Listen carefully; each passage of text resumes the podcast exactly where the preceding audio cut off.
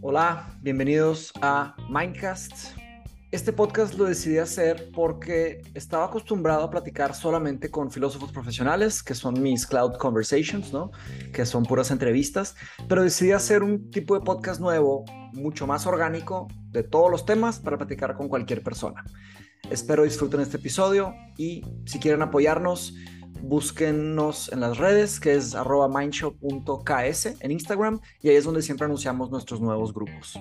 Cualquier cosa, nos escriben. Saludos y que disfruten. Bye bye.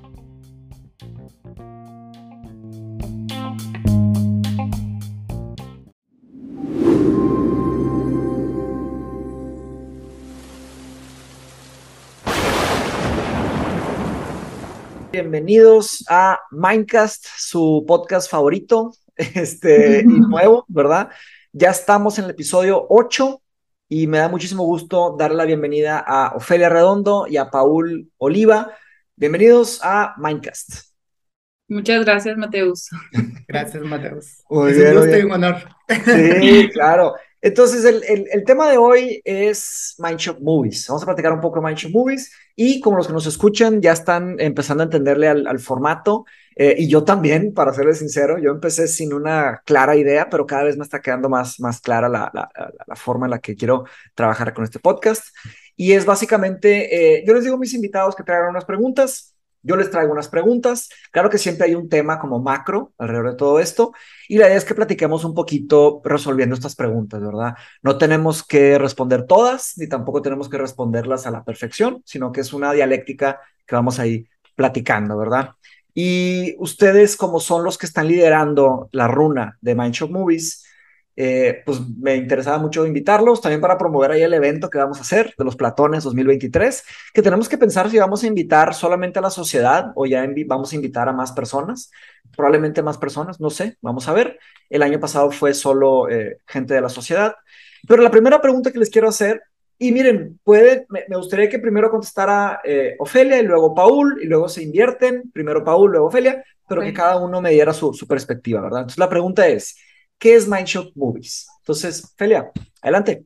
Pues Mindshop Movies creo que es un espacio eh, el cual nos da la oportunidad de ver películas que quizás por iniciativa propia no, no veríamos. Mm. Eh, hablando en mi caso en particular, o sea, pues uno tiene sus películas favoritas de toda la vida, ¿no? Y tienes un ratito libre y dices, voy a ver algo y es, para mí es muy sencillo ver algo que ya he visto, o sea, porque pues no me canso de verlo pero luego también eh, caes en esto de que, oye, pues quieres ver cosas nuevas y todo, y de pronto, pues no sabes ni por dónde, porque también hay mucha oferta eh, sí. de películas. Y lo que me gusta de, de Mindshop Movies es eso, o sea, que hay sugerencias y hasta ahorita han sido muy buenas, este, y me permiten como que ver películas, pues que no, que no, no, no hubiera imaginado ver antes. Buenísimo, buenísimo. Sí, como que tenemos, hay tantos algoritmos de recomendación y tantas plataformas, sí. pero está raro que se pasan unas muy interesantes, ¿verdad? Uh -huh, muy bien. Y para ti, Paul, ¿qué ha sido Mancho Movies? Este, que complementes. Creo que también, aparte de, de, ver, como decía Ofelia, de películas que no vemos normalmente, también lo veo como un espacio donde puedes ver películas que te ponen a, a pensar, o sea, que te dejan con, con algo más, que puedes pasar hasta, me ha pasado que hemos visto un par de películas y pues, pasan dos, tres semanas y digo yo, pero es que todavía no lograba comprender eso y hasta después es como que, ah, no, sí, esto quería decir. Entonces como también que te genera un pensamiento crítico y para convivir también con gente de la sociedad. Yo lo veo desde el punto de vista de cuando yo empecé a estudiar filosofía, a veces le contaba a mis amigos y se reían o me decían, ay, qué lindo, qué ternura, pero entonces no encontrabas un espacio donde puedas Sí. hablar de, de, todo un poco, de lo que va relacionado a lo que estamos estudiando. Entonces, creo que es también eso, es como generar contenido y generar un pensamiento más crítico y, y verlo desde el punto de vista también estético, ¿no? Sí, entonces eh, muchas veces me han preguntado de qué, qué es Mindshop, ¿verdad? En nuestra sociedad, y siempre comento que tiene dos aspectos, el aspecto intelectual, que es de seguir buscando ideas nuevas, dudando de, de ideas viejas, etcétera, eh, y el aspecto social, también. Entonces, este, se está haciendo como una comunidad, ¿no? Como les he comentado, Mindshop se está haciendo como un tipo de comunidad de comunidades. Entonces, esta es una de ellas, la, de las películas. Y sí, en, el en la parte filosófica, hay muchas películas que entretienen y que divierten y así, pero hay ciertas películas que de repente nos marcan y nos dejan preguntas profundas, ¿no? Y normalmente son las que no están en el, en el mainstream, que no son las populares. De repente se destapa una joya que se nos fue el radar. Y, y precisamente, y, les confieso que yo tenía un propósito personal también. A mí siempre me ha encantado el cine y las películas y todo, ¿no? Y digo, también anime y, diferentes formas de, de, hacer cine, ¿no? El cine experimental, etcétera. Pero siempre he tenido esa duda de, oye, ¿cuáles son las películas que nunca me va a recomendar un algoritmo o hasta mis amigos cercanos? Entonces dije, oye, pues ahí está Mindshop. Y, y la idea de Mindshop Movies nace, salió de la cantina. Eh, ustedes creo que todavía no habían entrado a la sociedad, pero fue en las primeras cantinas que dijeron, oye, necesitamos algo para platicar, como que algo para que haya un tema en común. Y salió la idea de recomendar películas. Entonces lancé un, cuestionario en Google Forms y toda la sociedad empezó a, a, poner mil, mil, mil preguntas. Y yo de repente dije, wow, no he visto... Eh, claro, al principio yo agregué como unas 30 o 40 recomendaciones mías, pero luego todos los demás empezaron a agregar y salieron muchísimas muy, muy, muy padres. Entonces, eh, en esa nota, ¿cuál ha sido una película que han visto? Bueno, voy a leer algunas que de las de este, de este año, ¿no? Que, que, que, se han visto ahí en la... Para los que no saben o no son miembros de Mindshop, todos los jueves, es a las 8, ¿verdad? Todos los jueves a las 8 sí. la, la, película. Y de hecho lo puse a las 8 porque es cuando acabo la clase de los jueves. Eh, pero en el grupo HP26 la clase se extiende hasta las 10 de la noche, entonces pues muchos están en conflicto sí, de hecho nos dicen, hay, hay varios, este, varios que están en el grupo ahorita y nos dicen, ay, no voy a poder asistir, es que la clase se va a terminar más al rato. Y le decimos, no hay problema. Aquí vamos a estar el otro jueves y el que sigue. Yo también les digo a ellos, oigan, si, si quieren ya salirse de la clase a ver la película y luego ver la clase grabada, háganlo, no pasa nada. Porque pues, la película es en vivo, la clase, y, es la mesa redonda, ¿verdad? Porque el grupo 26, la clase dura tres horas y media. La, pura mesa redonda, sí, ¿verdad? Pues ustedes llevaron clases de una hora más media hora de mesa redonda. Para ellos la clase dura como dos horas y la mesa redonda como otra hora y media. Sí. Es una super clase, acabamos exhaustos todos pero está muy padre, porque son, porque son 200, 254 alumnos en un grupo. ¡Wow! No manches, está grandísimo. No sabía que era tanto. ¡Wow! Fue más que el doble del récord. El récord era 110 y ahora son, fueron 220. Fue por, también por el podcast. Un agradecimiento a mi compadre Roberto Martínez, que el podcast. Eh, pero bueno, eh, algunas de las películas que, que han visto en este ciclo, ¿verdad? Y ahorita la pregunta que les voy a hacer es, ¿cuál película los ha marcado y por qué, ¿verdad? Las, las que van son Under the Skin con esta Scarlett Johansson, In Time, esa no la he visto, Nostalgia de Tarkovsky, Blade Runner. ¿Blade Runner fue la nueva o la original? Fue la original. La original. Harrison Ford. Eh, los Juegos del Destino, Saint Maud, esa, híjole, se me pone la piel chinita de esa de terror. buenísima, buenísima. muy buena. Eh, ¿Vieron el episodio 1 de The Foundation? De este. ¿Cómo se llama el de ciencia ficción? De... Eh, es Isaac Asimov, el Isaac autor. Asimov, sí. Que luego se hizo un impacto en Rivers y. ah, no, al revés, ¿no? Rivers estaban leyendo el libro salió sorteado, este, pues ya ves la dinámica en Rivers, ¿no? También es votación de tres libros, es, salió Fundación, y dijimos, bueno, vamos a hacer como un crossover, ¿no? Entonces se leyó el libro y como creo que el tercer jueves de ese mes vimos el episodio de, de Fundación. Estuvo padre la experiencia porque pues vino gente de Rivers a verlo y hubo personas que pues ya se acercaron de My Shop Movies hacia, hacia Rivers, entonces pues ahí nos andamos pasando de comunidad a comunidad. Súper, sí, siguen aprendiendo y conociéndose. Luego la de Oxygen, la francesa, está muy buena, también la vi. Beautiful Boy, bueno, las voy a leer ya rápido y ya los deseo la palabra. Ghost in the Shell, hombre, también un, clásico. El, Suspira, El Origen, Pi, El Orden del Caos, Perfect Sense, Irrational Man, eh, Black Swan, Melancolía de Lars von Trier y luego Yes Man, la de Jim Carrey. Pero bueno, eh, adelante. Ay, Dios. Creo que. si quieres decir un par también. Ah, yo diría que Saint Maud es que a mí me gusta mucho el terror. De hecho, eso yo creo que estábamos hablando como Ofelia el otro día, que uno de mis sueños es yo estudiar eh, actuación de cine y pues ese ha sido, ha sido como mi sueño. He hecho un par de cortos y todo, pero uno de mis sueños es a ver, ser dirigido por eh, Jodorowsky wow. o, Gaspar Noé, y pues porque ellos van como en esa onda, ¿no?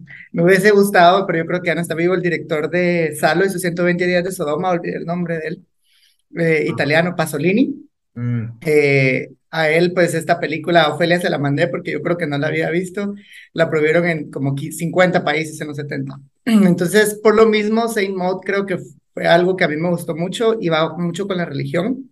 Y pues yo me crié en un lugar en un hogar muy religioso y creo que eh, eh, cuando empecé a estudiar filosofía tenía ciertos conflictos contra la religión y contra lo que soy yo, pero a medida que he ido abriendo más mi conocimiento he aprendido muchas más cosas. Y pues creo que por lo mismo Saint Maud me gustó y Suspiria. Suspiria es una de mis favoritas, de hecho la, la versión nueva también, las he visto como cinco veces cada una, entonces creo que esas dos me han, me han gustado un montón. Oye, y nada más una pregunta rápida sobre este tema de la, de la, religión y la filosofía, porque Saint Maud como que es un tema de entre fe y, y, o como que lo entre sobrenatural y psicológico, ¿no? Que si es un tema de ella o si es, y me encanta que al final se queda medio ambiguo, que no se sabe. Ajá, exacto. Sí, sí, de hecho, este, yo también coincido con, con Paul, a mí me gustó mucho Saint Maud, yo no la conocía, eh, y me gustó mucho precisamente por lo que mencionas, Mateos, de cómo se borran los límites, digamos, entre, pues es una cuestión psicológica, o sea, hay por ahí algún tema de alguna enfermedad mental o es, este, ¿cómo le llaman? Este fanatismo religioso, o sea, lo de la fe.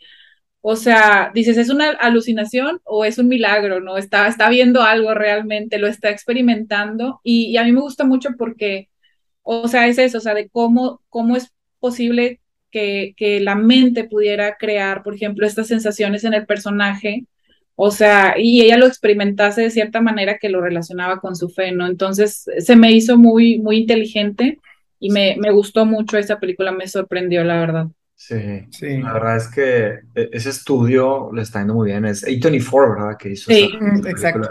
Y, hasta ahorita no ha decepcionado. Ajá, exacto, no ha decepcionado tienen eh, muchas películas muy buenas. Yo siempre estoy buscando, hasta en su propia página, oye, ¿qué, qué sigue? ¿Qué están produciendo? ¿Qué, claro. ¿Qué va, verdad? Sí, la verdad es que Saint Maud a mí también me sorprendió bastante. De hecho, el, el, segundo episodio de Minecraft fue con Milo, que es nuestro diseñador. Él hizo el logo de Mindshop y todo, y él también es fanático del terror. Y hablamos de Saint Maud también. De hecho, él me la recomendó. Él fue el que me la recomendó hace un tiempo. Pero, que nos recomiende más. Sí, tiene muy buen gusto. Sí, sí, sí. Vamos a, a invitarlo ahí a, a Mancho Movies. Él también es fanático del terror, que hay una tendencia por ahí de, de eso. Eh, ¿y, hay, que, hay, que, analizarlo porque el terror versus... Ya sé. sí, sí, hay algo, hay algo ahí, definitivamente. Pues este, ¿cómo se llama? Guillermo del Toro, mexicano, ¿verdad? Que hace muchos películas del terror. Él dice, el terror para los mexicanos y los latinoamericanos es natural porque vivimos en terror todo el día. En todos lados hay terror en Latinoamérica. Sí, sí, sí. Es cotidiano. Ajá, es lo cotidiano. Normal. Sí. Es casual, un viernes cualquiera. Oye, ¿qué otra, Ofelia, que te, que te haya marcado? Me gustó mucho también la de Nostalgia de Andrei Tarkovsky. Yo no conocía nada de ese director. Este, creo que fue un director que no tiene como un amplio repertorio de películas, pero lo poquito que tiene, al parecer, es como encontrar oro, ¿no? Porque, pues, incluso también, este, Lars von Trier, que acabamos de ver la de Melancolía hace como dos semanas, dice que es su director favorito y que se inspira mucho y por lo visto ha sido una gran influencia para muchos otros directores. Que el director favorito de Lars von Trier es Tarkovsky. Es Tarkovsky, ah, ajá. Yo no vi Melancolía ni tampoco vi la de la, la otra que comentaste de Tarkovsky, ¿cuál es? La de nostalgia. Nostalgia, ni melancolía ni nostalgia. ¿De qué se trata muy nostalgia? Nostalgia, pues es, haz de cuenta que sigue a un, pues es como un exiliado, o dan a entender que es como una persona que fue exiliada de Rusia. Creo que llega a Italia, si no mal recuerdo, este, y llega a un pueblo. Entonces, es muy atemporal la película, habla sobre temas también incluso de fe, como de hacer estos actos de fe, pero es una atmósfera como, ¿cómo te diré? Como muy de ensueño, o sea, no es, es surrealista en cierta manera, pero está muy bien hecha, o sea, la fotografía está muy buena, o sea, no cae en lo grotesco, lo, se me figura como muy, es muy poética visualmente, o sea, tiene, tiene este, toma, exacto, está llena de metáforas, no tiene muchos diálogos, de hecho, eh, y, tiene como un estilo muy particular, el señor siempre está siguiendo a sus personajes. Algo, algo muy curioso de, este eh, director es que él le usa mucho el recurso como del agua. No recuerdo exactamente qué, qué efecto tenía o qué, cuál era el, el, pero usaba el símbolo del agua, el sonido del agua caer, la lluvia, este está muy presente, entonces realmente es algo que, tendrías que ver, o sea, para no, no uno cómo escribirlo. ¿Te acuerdas de la escena de cuando él va con, con, la, vela? Ajá, es como, ah. ¿Cómo es? ¿Cómo es? es, una, no, es que es, un spoiler. O si es un spoiler. sí, es como, entraría en spoiler, pero es que es muy, algo que creo que le da mucho, y por, por ende el título, ¿no? Es, es eh, la nostalgia, o sea, es muy nostálgico. O sea, tú la ves y te entra una nostalgia muy, muy, muy profunda. Sí, sí, sí. No, y aparte algo, algo que se me hace bien interesante de ese director es que eh, bueno, hay cosas como que resonaron de su vida en su obra, obviamente, pues digo, al final es un artista, no, creo que no lo podría evitar.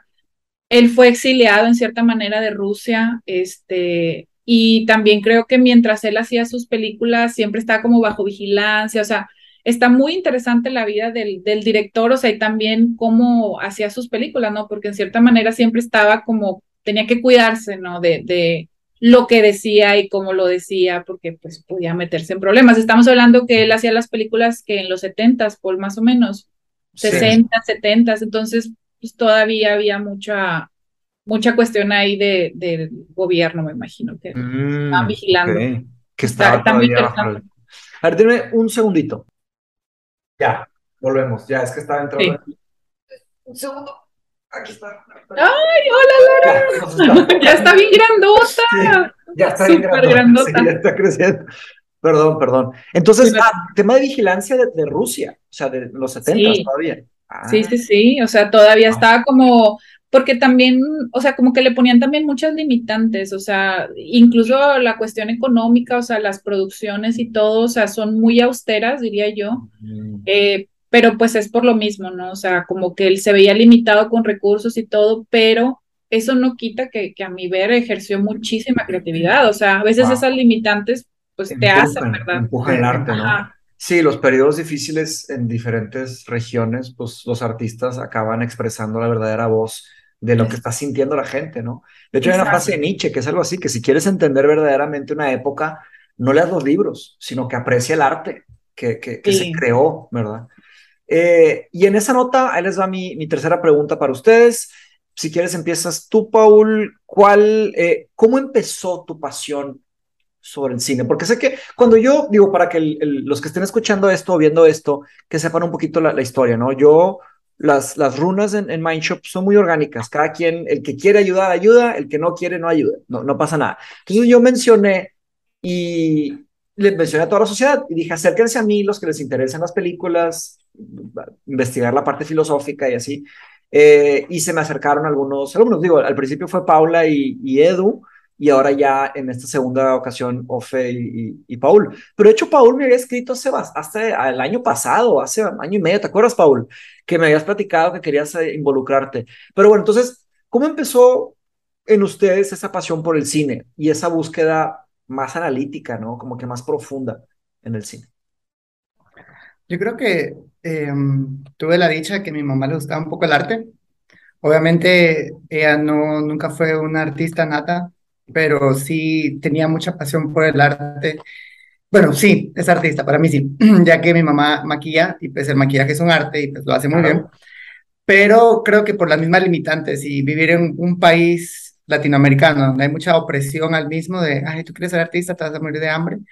Eh, pero nos ponía a ver películas, Elizabeth Taylor, Audrey Hepburn, uh, películas así de antaño, y ahí poco a poco fui buscando esa pasión y, soy muy extrovertido y me gusta hablar, entonces empecé a, a, meterme a pequeños cursos y todo, pero para ver películas ya como más profundas, creo que ya se dio en mis, uh, casi que mis mid-20s, eh, empezando los 30, porque creo que quería como evolucionar, hacer un cambio de todas las tonteras que hice de, niño y pues cómo las iba a cambiar con el cine. Para mí, yo he sido una terapia, de hecho. Cada vez que he estado en los peores momentos de mi vida y veo una película, me puedo sentir hasta una experiencia que cambia mi vida. O sea, puedo decir así como, wow, esta película sí marcó mi vida un antes y un después.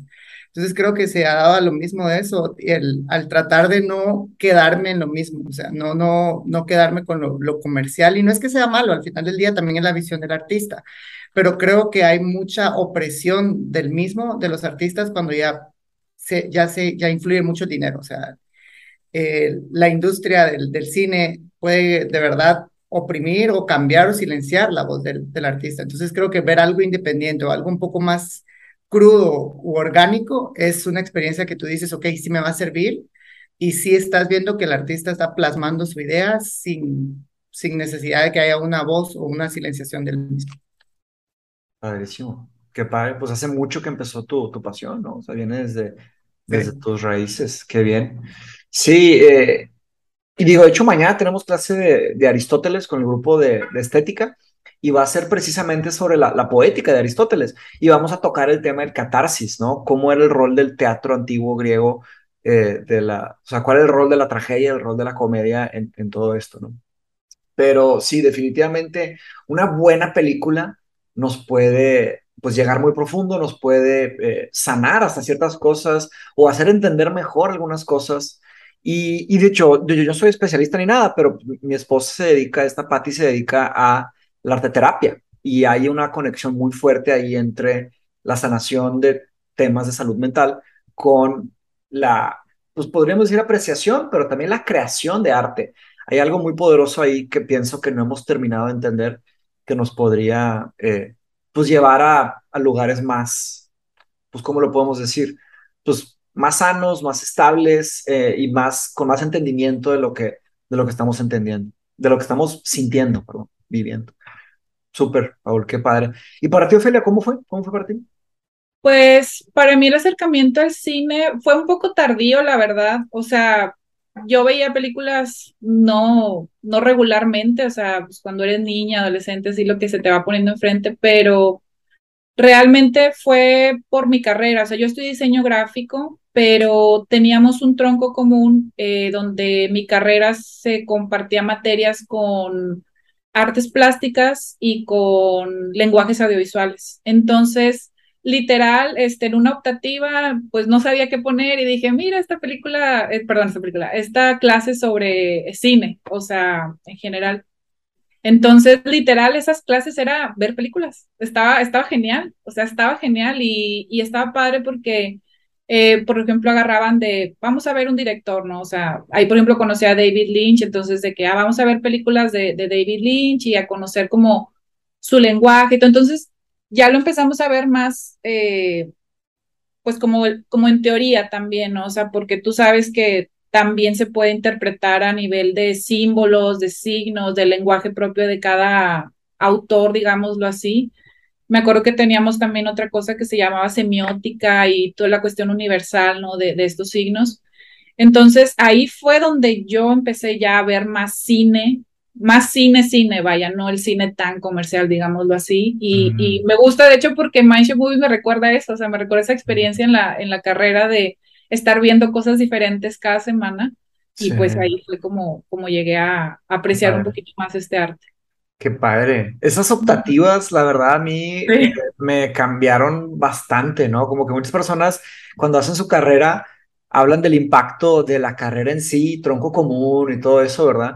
Pero uh -huh. a veces las optativas son como un respiro de aire fresco, sí. ¿no? Como que, oye, sí, sí, hay gente que también las odia, que dicen, hombre, son de relleno, como le dicen. Bueno, pero a mí también me tocó cuando estudié mi año de filosofía en Londres de, de nivel carrera, uh -huh. eh, tenía varias optativas y escogí una de cine, Film Studies. -huh. Y ahí vi un chorro de películas de, pues, tanto cortometrajes como películas antiguas, cómo empezó el cine, todo eso. Y no, sí. me fascinó, me fascinó, o sea, porque sí. nunca había tenido el estudio de cine eh, en sí. Y, y, lo que se me ocurre de que comentas sobre que hay, una, hay algo parecido ahí con Mindshow Movies, definitivamente. Algo que podríamos agregar a Mindshow Movies es, eh, pues digo, ya estamos haciendo esto, ¿verdad? Para, para platicarlo un poquito más a detalle, pero como les comenté en el grupo, podríamos hacer una de estas mensual para platicar en específico de las cuatro películas que se dieron, porque se ve una, una a la semana, ¿no? Sí, es una por semana. Entonces, eh, pues hagamos eso para septiembre. Entonces, las cuatro que toquen en septiembre, vamos a hacer un, un, un Mindcast en principios de octubre y platicamos de esas cuatro, ¿no? Va. Y, y lentamente vamos diseñando preguntas, ¿no? Oye, que, eh, no sé, ahí lo dejo abierto. Vamos a ver qué se nos ocurre para ver qué preguntas podríamos usar para, y, me refiero a preguntas que funcionen para todas las películas, ¿no? Es decir, eh, ¿qué aspectos queremos analizar de las películas? Digamos que cada quien se trae una pregunta, le decimos a Paula y a Edu que traigan otras más, y ya eh, le hacemos esas cuatro preguntas a la película o las respondemos sobre esa película y hacemos eso pues una vez al mes. Sirve que vamos aprendiendo más y pues conociéndonos sí. Va, me parece. Cool, Muy, Bien. Muy bien. ¿Y qué preguntas traen ustedes para, para aquí, para este espacio? ¿Qué se les ha ocurrido? A ver, déjame ver, porque aquí las tengo apuntadas.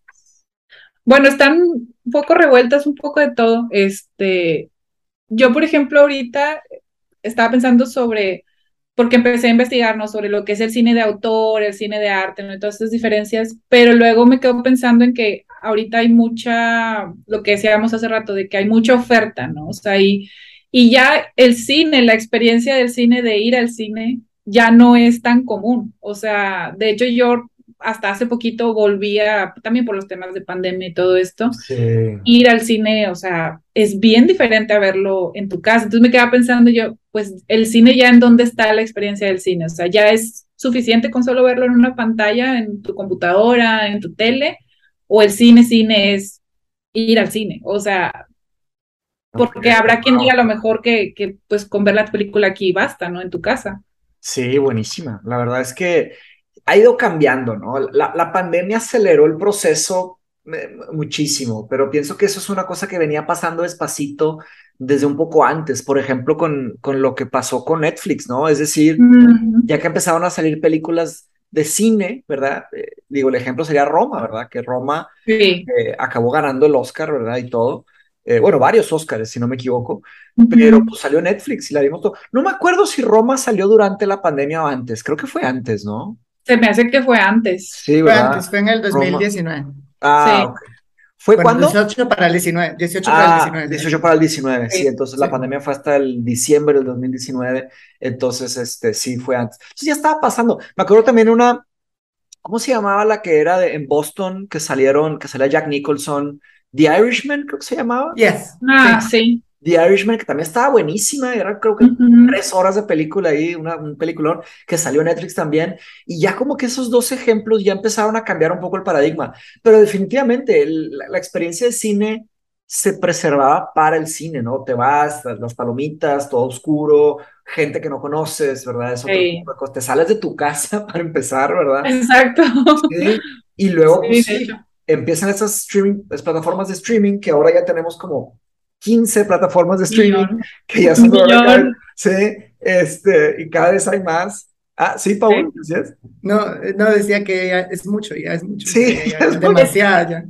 Ya mi bolsillo no me da. Sí, no, hombre.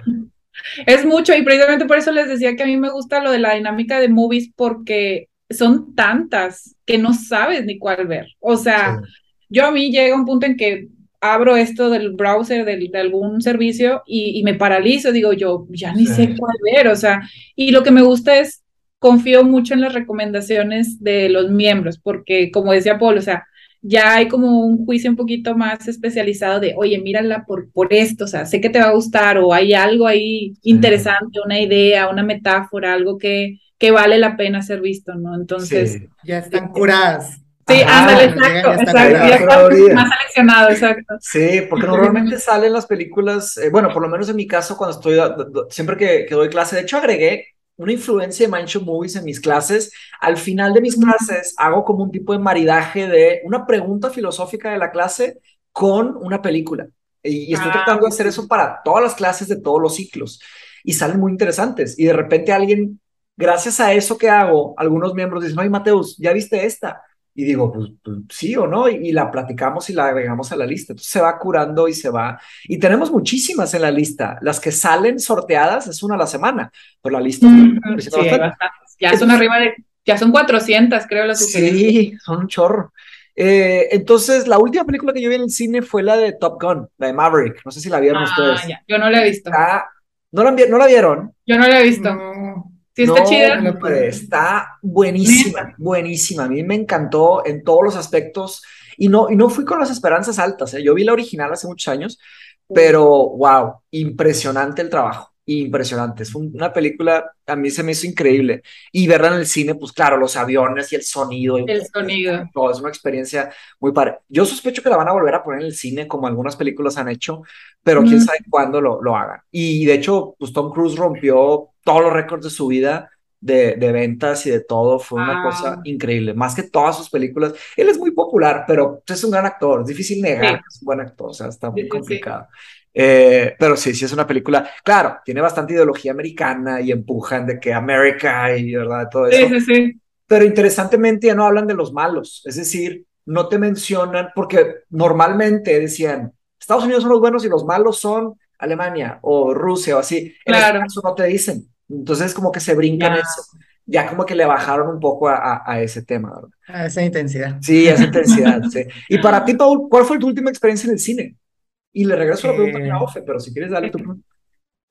Everything Everywhere All at Once. Ah, wow. Y la viste buenísimo. Sí, Eso impactó, ¿verdad? En, en Manshop hizo como que unas olas ahí. Sí, sí, yo estoy llorando. Fue una catarsis ahí, por mi mamá, porque hay muchas cosas que van de la mano, la aceptación de la mamá por su hija en la comunidad, yo soy parte de la comunidad LGBTIQ+. Sí. Y ese momento fue así de, mi mamá y yo vivimos juntos ahorita en la pandemia, eh, los dos años que pues estuvimos en el encierro y todo, y nos ayudó a unificarnos, a, a, mm. tratar de, más que de, entender, a respetar el uno al otro y nuestros gustos y todo. Entonces en ese momento yo fue así de... Y la escena de las piedritas, obviamente. claro.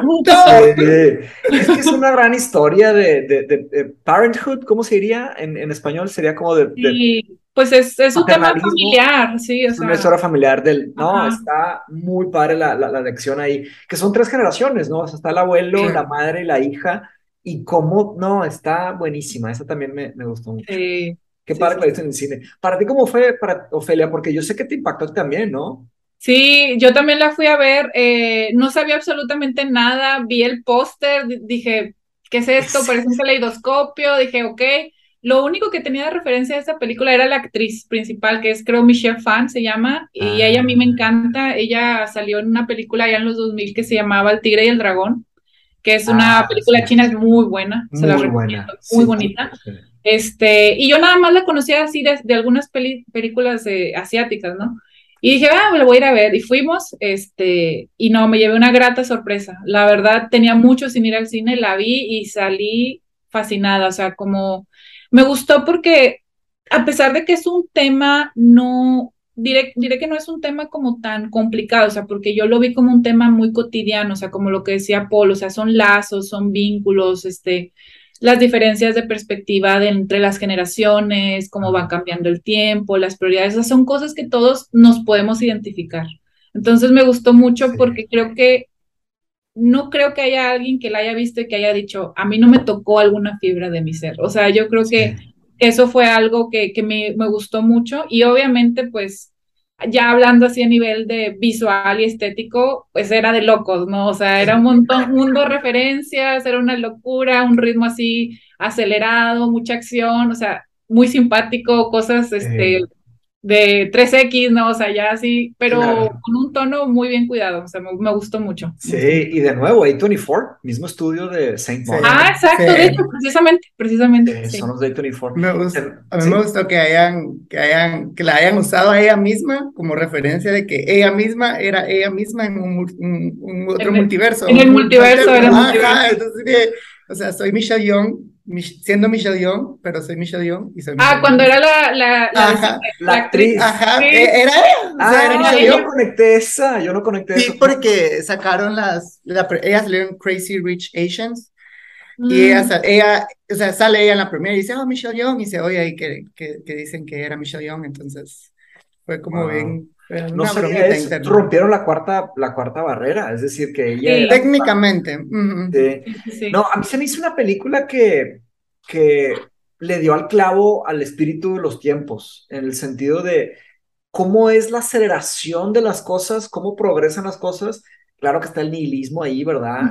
el, conocimiento de que no hay conocimiento, saber que nada significa nada, ese sinsentido que es la, la parte de las piedras, ¿verdad? Eh, pero también todas las demás, y también es una película que toca la, pues la metafísica, porque es el tema de la realidad, que es real, la ontología y la identidad personal, que es una persona, que es, que, es alguien, las decisiones que tomamos, es decir, la, la ética, cómo cómo nuestras acciones impactan nuestro futuro, cómo se va transformando en diferentes vidas.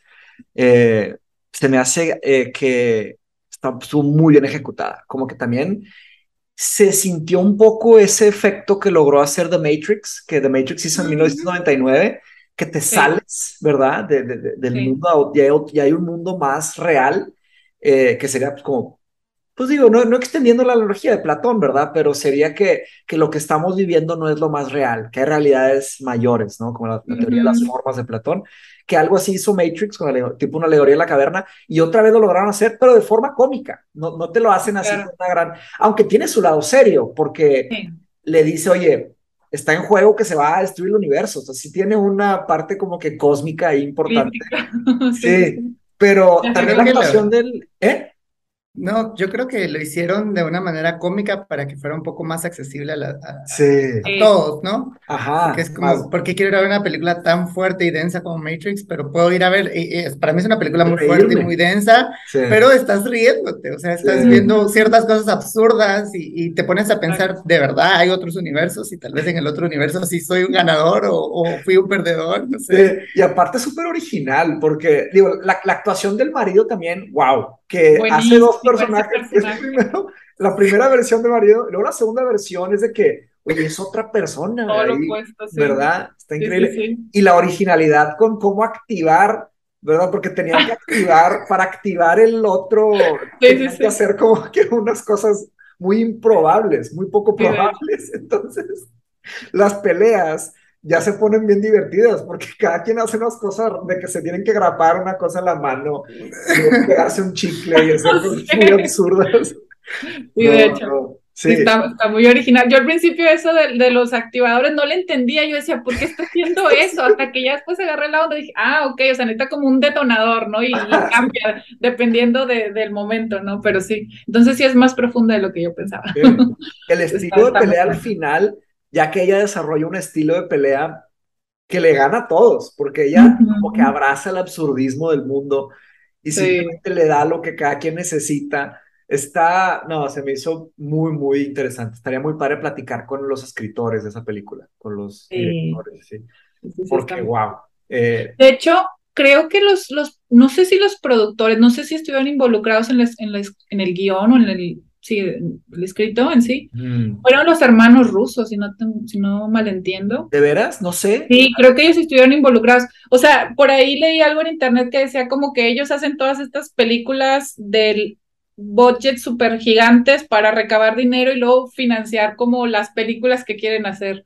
O sea... Sí, aquí estaba eh, Joe Russo y Anthony Russo. Sí, sí, ellos. O sea, ellos, ellos trabajan con las de Marvel, ¿no? Y con películas así muy taquilleras, ¿no? Entonces, como que también eso ya los hace ganar cierta reputación y, llegar a cierto nivel en el que se pueden dar el lujo de producir este nuevo tipo de, películas que a lo mejor pues no les darían un presupuesto porque a el director no es tan conocido o así, ya saben, ¿no? Pues todas estas limitantes que de pronto puede haber en, en Hollywood, ¿no? Sí, aquí, está, mira, Michelle Yeoh de, de Malasia, Malaysian Actress, Michelle Khan, y aquí está Russo, Joe Russo y Anthony Russo. Sí. aquí están. Sí, pues aquí está.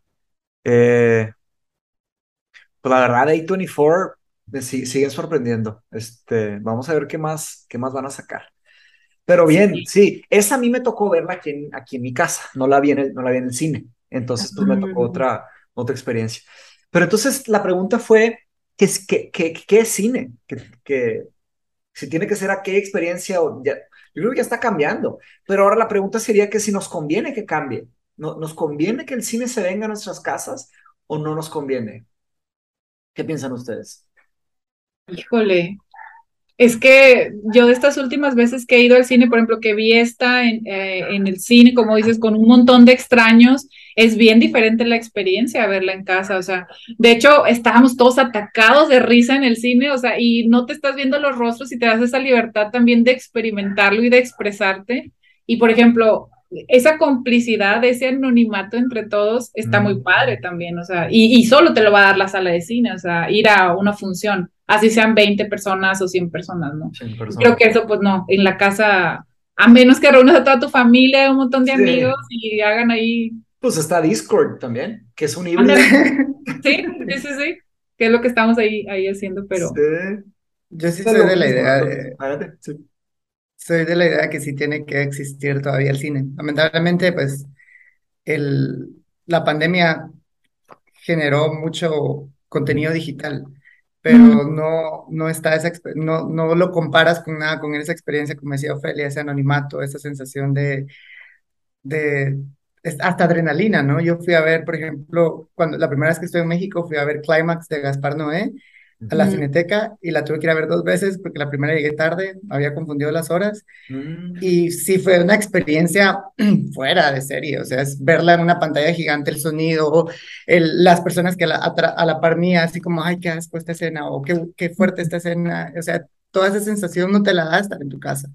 Y es sí, tranquilo, estás en, el, en, la, en tu zona de confort, pero también al final del día creo yo que se pierden ciertos detalles porque estás en una pantalla más reducida, aún así tengas una televisión gigante, no es nada como la pantalla que te da el, cine, esa experiencia en general. Entonces yo sí estoy a favor de... Sí. Lamentablemente ahorita ya no, el, contenido muy, el muy buen contenido de cine, las muy buenas películas como es esta de A24, mm. eh, vale la pena vale la pena, pero es más difícil también que las puedan distribuir a, un, a, un, a, ah. una sala de cine. Es que es muy complicado ese proceso de... O sea, tú puedes hacer una película, sí, tú puedes hacer una película con 500 mil dólares, por ejemplo, sea de Hollywood o no Hollywood, pero la postproducción es la que influye mucho más dinero porque tienes que pagar advertisement, diseñadores gráficos, publicidad, enviar a tus estrellas a, a, que promocionen la película y ya sabes que las estrellas, pues obviamente se ponen en plan estrellas, es de, no, yo no voy si Dolce Gabbana no me viste en esta ropa, o yo no voy si no me pagan primera clase.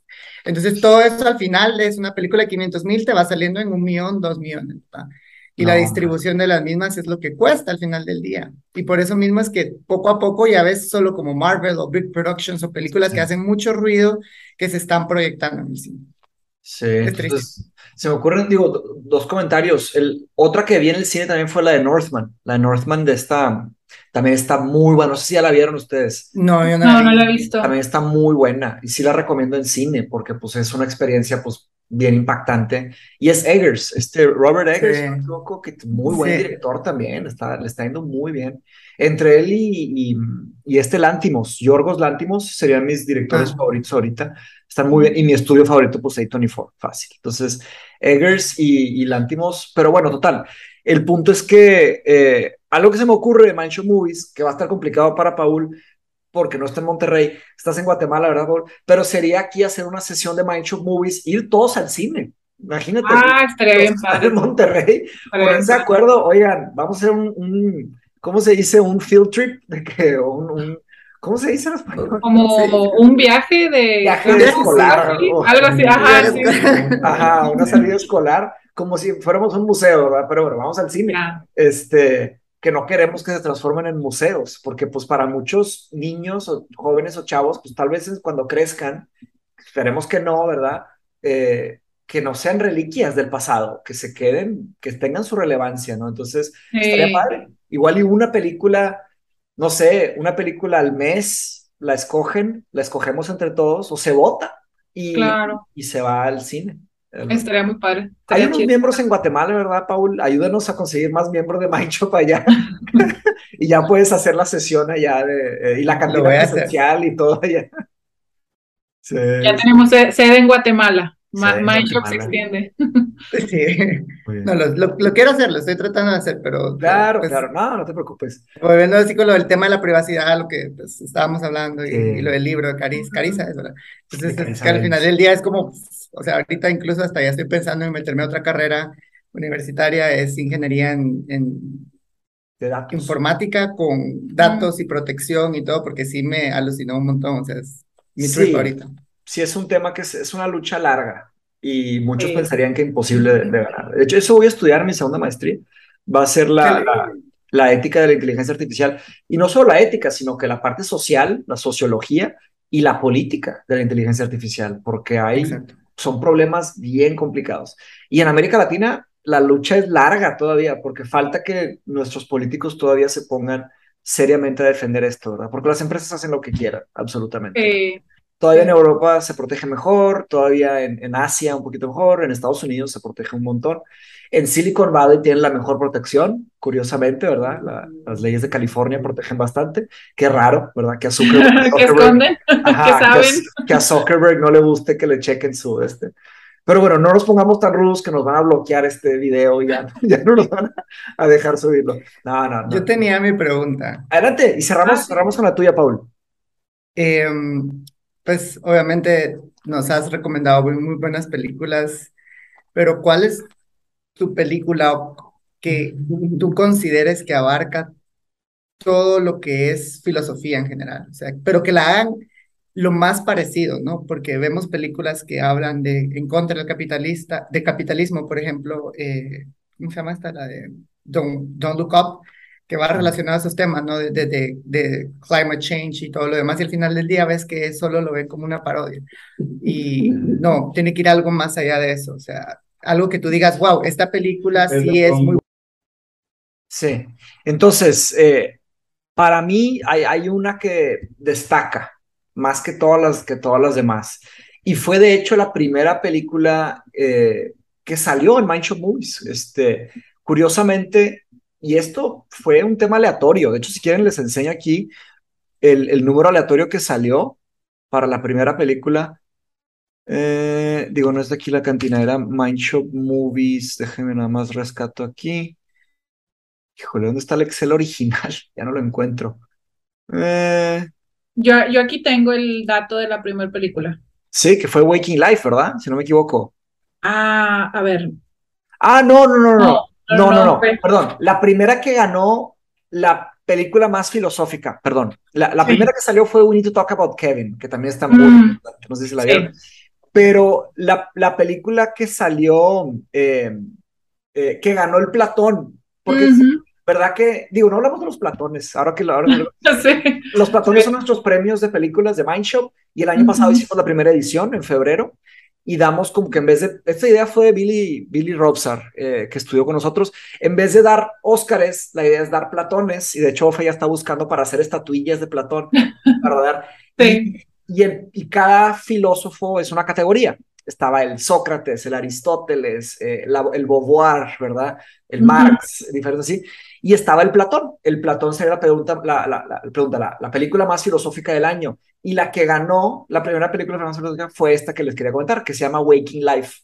Eh, Waking Life es una película que creo que visualmente no hace el mejor trabajo para explicar la filosofía, porque sería como que lo que la gente piensa que es filosofía, que sería como que una loquera, ¿verdad? Eso no es filosofía, porque visualmente es una película muy audaz, es una película que usa muchas animaciones diferentes, pero es un poco el sentimiento que uno tiene cuando lee filosofía y cuando habla de filosofía.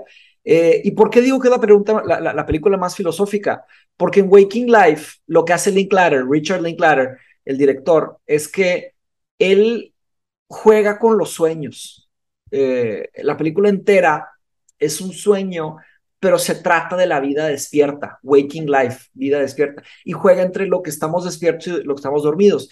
Y es un chavo, que de hecho la grabaron en Austin, aquí en, Texas, y este chavo está entre varios sueños, pero está teniendo conversaciones que se podría decir que son como dialécticas, porque él responde un poco y, de repente hay monólogos, pero son una serie de exploraciones filosóficas la película.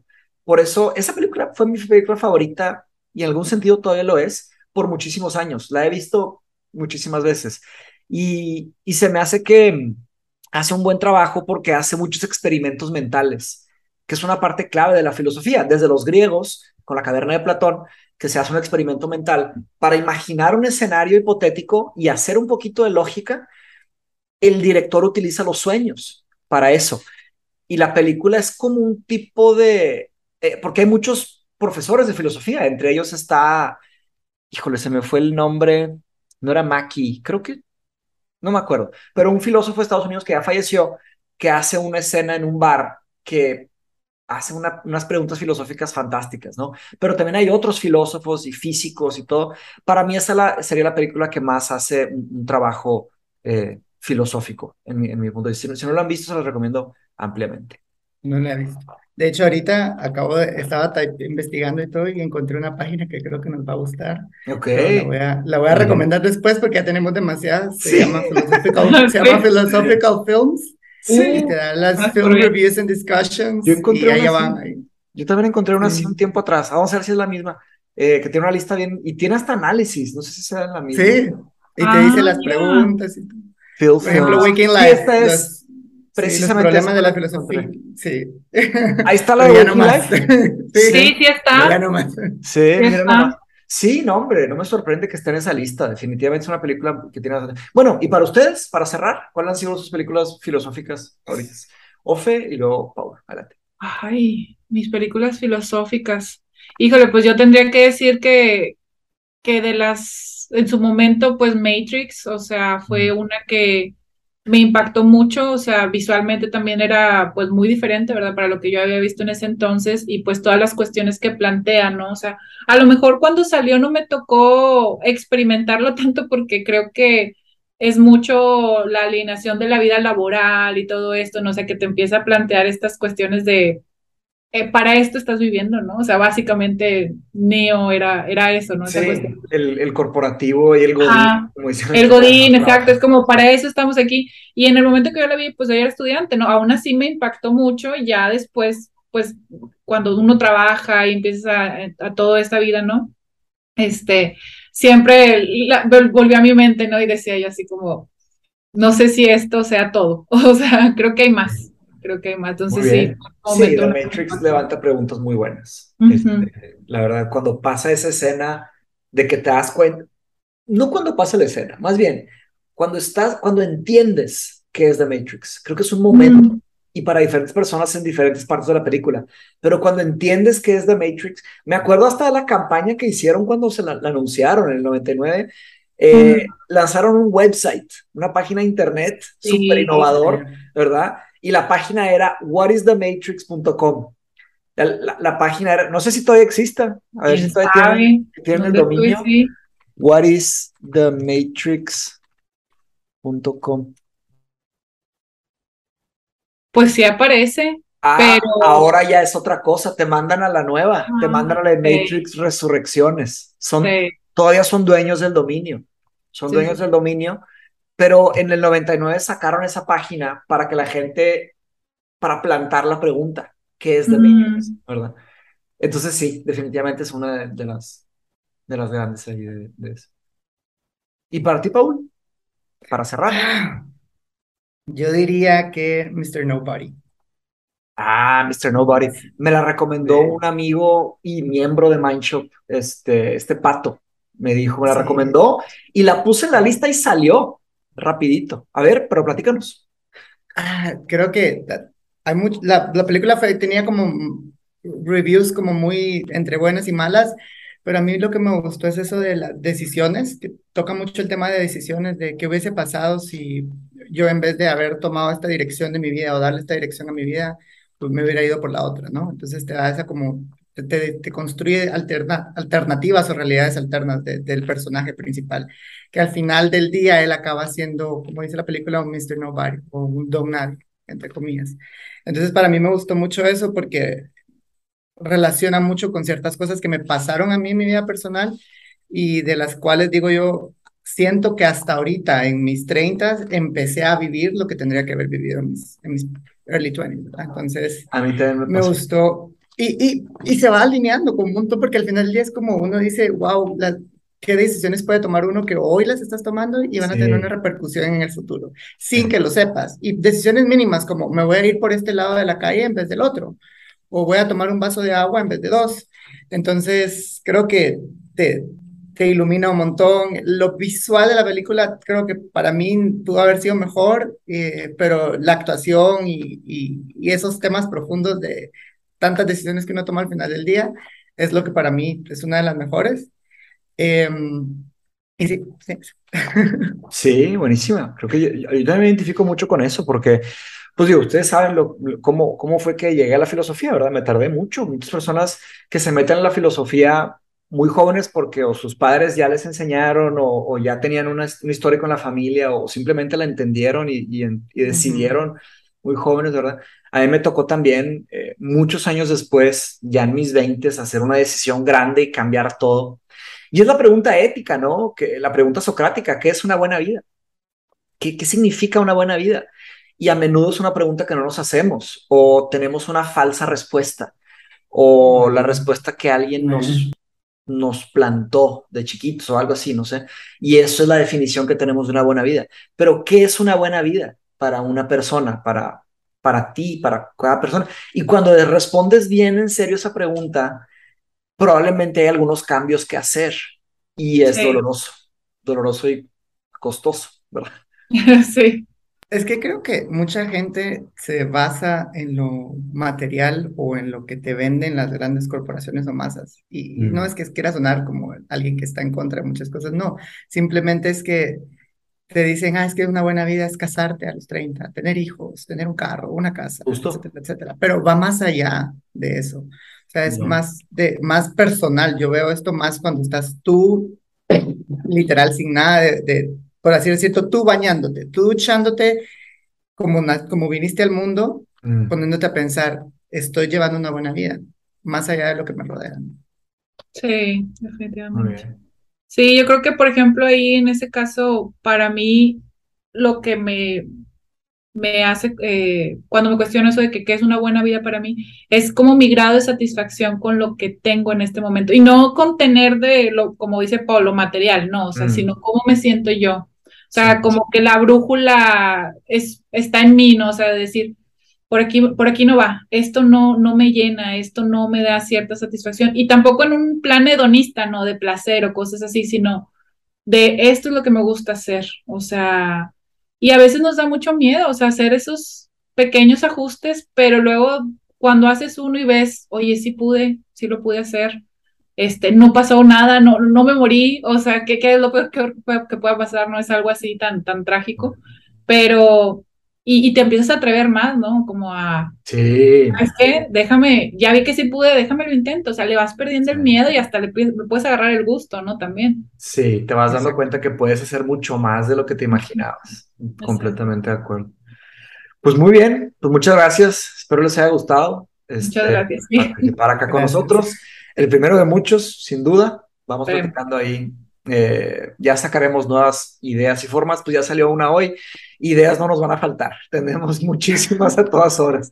Pero bueno, muchas gracias, Ofelia. Muchas gracias, Paul. Gracias. Muchas gracias, Mateus. Muchas gracias, Paul. Un abrazo. Bye. Bye.